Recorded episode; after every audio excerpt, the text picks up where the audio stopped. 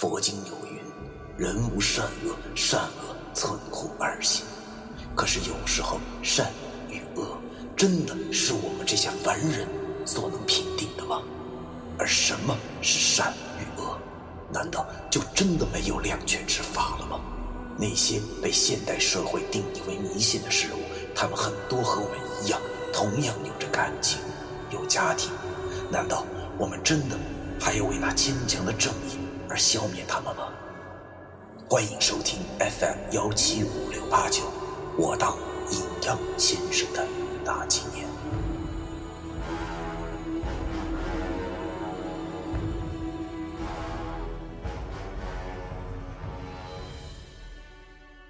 第二百二十一章，和我约会吧。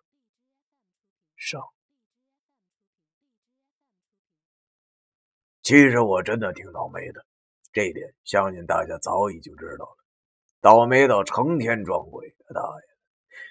想想这普天之下，只有老易这风流壮汉能跟我有一拼了。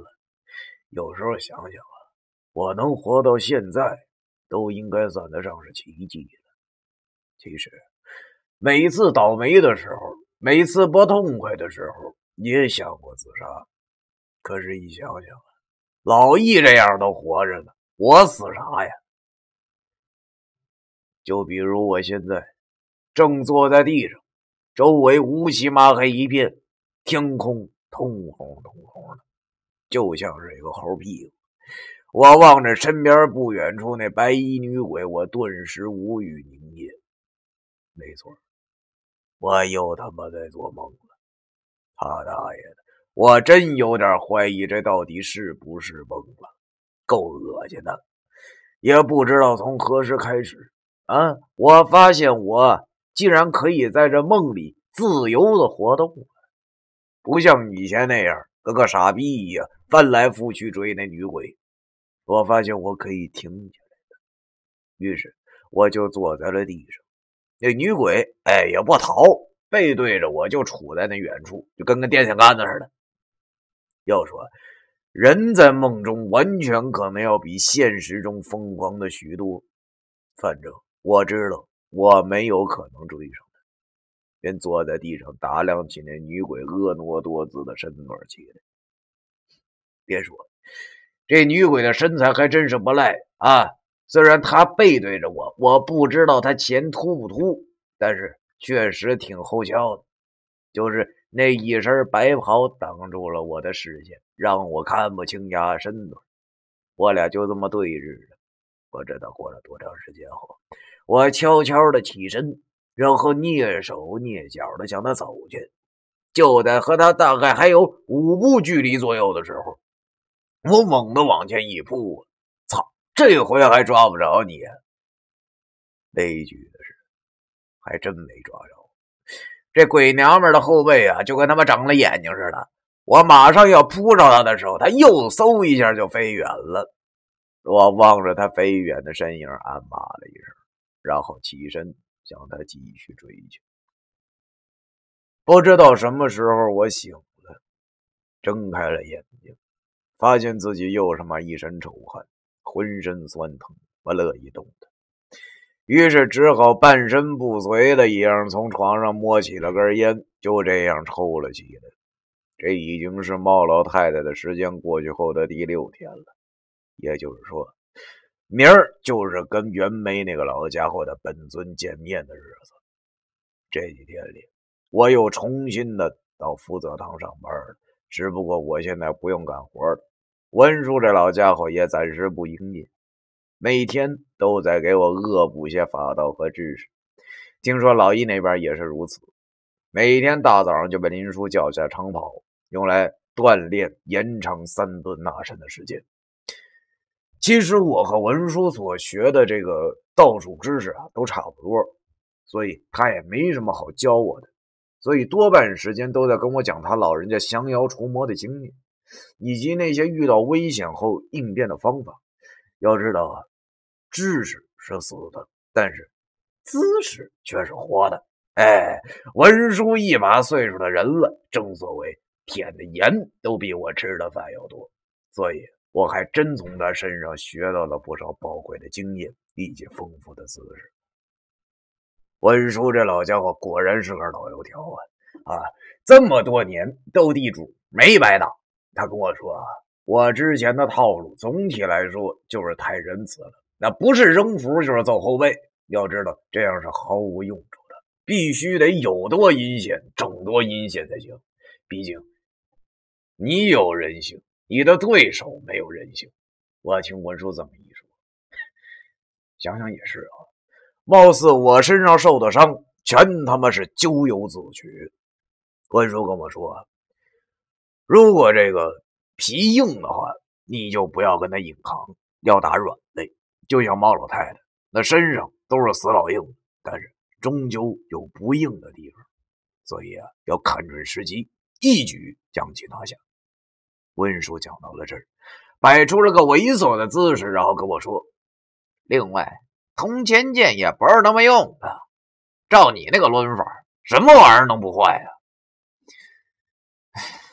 我想也是，每次坏事的原因呢，多半都是因为铜钱剑不结实而造成的。可是这铜钱剑你他妈不抡的话，那要我怎么用啊？啊？难道让我用来当痒挠啊？于是我就问文叔，这铜钱剑到底怎么用才正确？文叔跟我说，铜钱剑。是钱穿成的，而钱是这个世界上最俗的东西，所以阳气最重。一般想发挥铜钱剑最大威力的话，就以血为引，血通乾灵。但是这些却都不是最正确的。文叔问我：“你已经学会剑指符了吧？”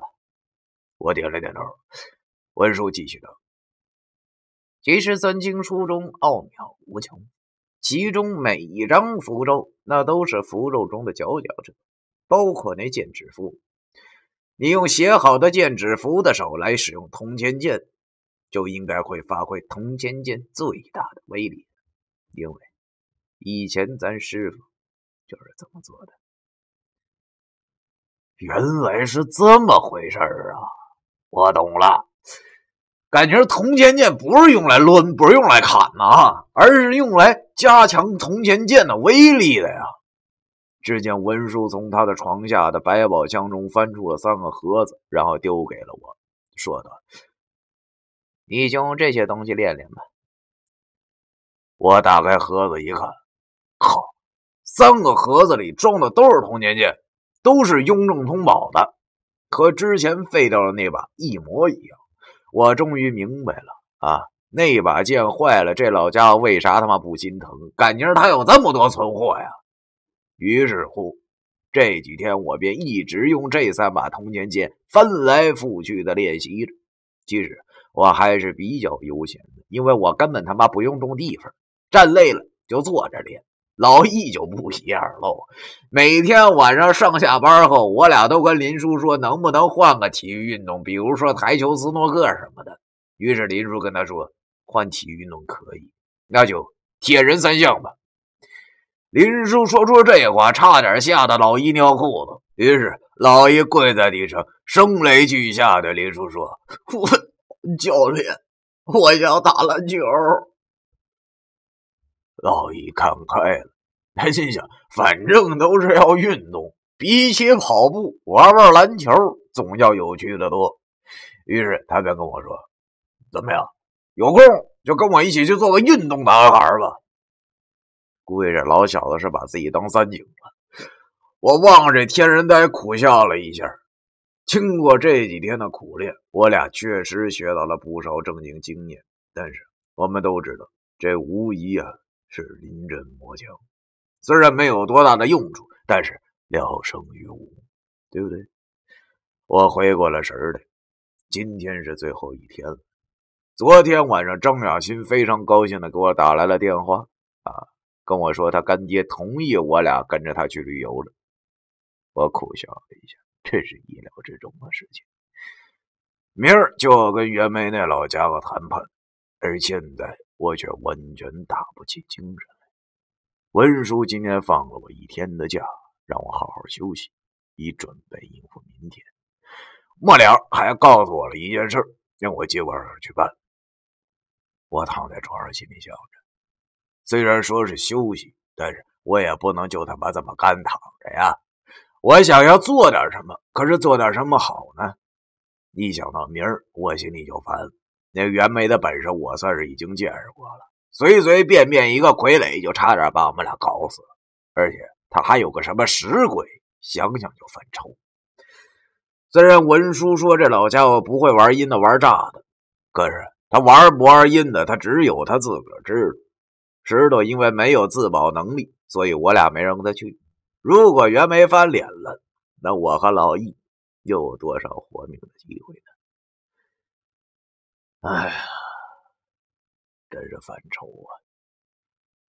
我躺在床上，随手拿起了手机，无聊的翻着。忽然，我在电话本里找到了刘雨迪的名字。一想起刘雨迪，我的心里又开始不是滋味了。自从上次拒绝了他以后，我还一直没有跟他联系过呢。想想我也真挺对不起他的，也不知道他现在想开点没。这丫头的性格我知道，她死倔死倔的啊，从小他妈就这样，好像是遗传他爷爷醉鬼流的性格吧。只要认准了一件事，准一条道跑到黑，即使是心里难受，也不让别人看见。说来也挺奇怪的，不知道为什么，我忽然有了一种想给他打电话的冲动。我知道，我这完全可能是自己给自己找罪受，但是却又忍不住。虽然我是命苦之人，一切因缘注定都有花无果，但是我又一想。明天他大爷的是死是活还不清楚呢，为啥就不能破一次例呀？再说了，哥们儿，我又不是干什么违法的事儿，我操你妈，打个电话而已嘛，不至于遭雷劈吧？啊！我想到这儿，手指便按下了拨号键。电话响了几声后，接通了，小丫头的声音从电话那边传了过来。她对我轻轻的说道：“你终于想起我了啊！你终于想起我了。”这一句话差点没把我整哭了。本来我心里准备了一大堆没有营养的话题，可是就因为这一句话，那些屁话全消失在了脑后。我忽然感觉到自己的心跳开始加速，张了几次嘴都不知道说些什么好。他的声音很轻，已经没有了小时候的那种蛮横，反而很温柔。温柔之中似乎还夹杂着一种哀怨，仿佛是在对许久不见的爱人说话的语气一般。我的大脑里一片空白，由于没有了准备好的说辞，只能结结巴巴的的说道：“，那那啥，丫头。”嗯，你你这两天怎么样啊？还好吗？电话那边，刘雨迪轻声的回答道：“啊，我挺好的。你呢？有没有按时吃饭啊？”也不知道是为什么，一听他这话，我顿时心中一暖，一股无法形容的感觉。于是。我慌忙说道：“哎，有有有，我吃了啊，我吃了。要说聊天啊，就如同下棋，要有好对手才能畅快。这本来应该是我的强项，可是今天他们也不知道是怎么了。跟小丫头聊天的时候，我却像个鹌鹑一样畏首畏尾。一时间，我们都说不出话来，就这样静静的。”静的好像都能听见对方的呼吸一般。末了，还是小丫头自己先开口的。电话那边的他见我一直没动静，便叹了口气，问我：“哎，你今天给我打电话，有什么事吗？”听他这么一说，我愣了，不知道该说些什么好。我也没啥事儿。但是我就不能这么说，这样说话多伤人呢！我的脑袋里乱的不行，当时的我也不知道是怎么了，忽然冒出了一句：“哎，丫头，咱俩出来逛逛吧。”